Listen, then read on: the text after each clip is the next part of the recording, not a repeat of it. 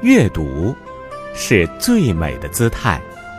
大家早上好，欢迎收听百草园电台，我是百草园主播王芳，我是百草园主播吴忠慧。今天我们给大家带来的文章是：等我们老了，就回故乡。下面就请跟随我们的声音，来赏读优美的文字吧。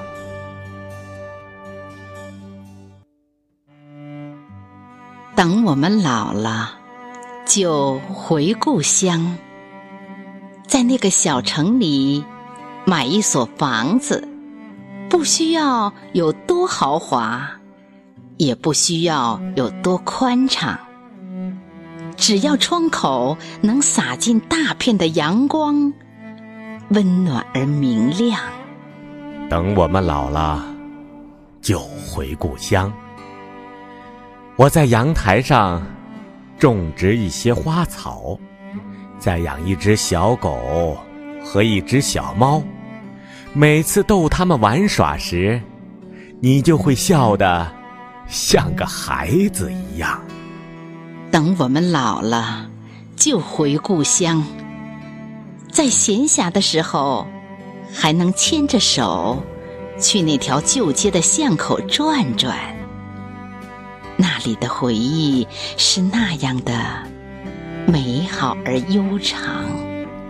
等我们老了，就回故乡。春天来时，我就陪你去踏青，看一看杨柳的新芽，闻一闻草地的清香，再采几朵小花。戴在你白发斑斑的头上。等我们老了，就回故乡。夏天来时，江边是最好的地方。你在那里钓鱼，我就在你身后的树下乘凉，看着你微驼的背影，依旧会温柔我的目光。等我们老了，就回故乡。你说，你最喜欢秋天。等秋天来时，我就带你去乡间原野，去看一看黄灿灿的玉米和红彤彤的高粱。等我们老了，就回故乡。冬天来时，天气冷了，待到雪天，我们就坐在窗前，透过落地的玻璃窗，看一朵又一朵的雪花在漫天的飞扬。等我们老了，就回故乡。等老到哪里都不能去的时候。就一起回想一下曾经去过的南方，还有那里的椰林、沙滩和海浪。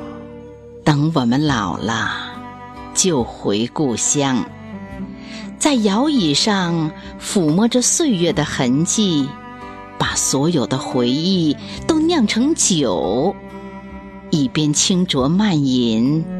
一边低声吟唱，等我们老了，就回故乡。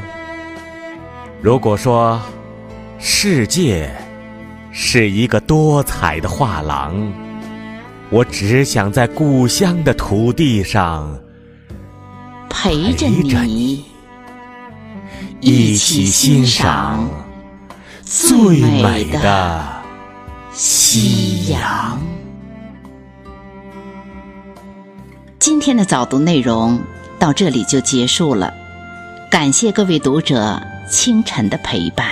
想要每个清晨都和百万书虫一起共享美文，就请关注微信公众号“无锡百草园书店”，在微信公众号中回复“早读”二字，便可获取连续三十天的早读文章与音频精选合集。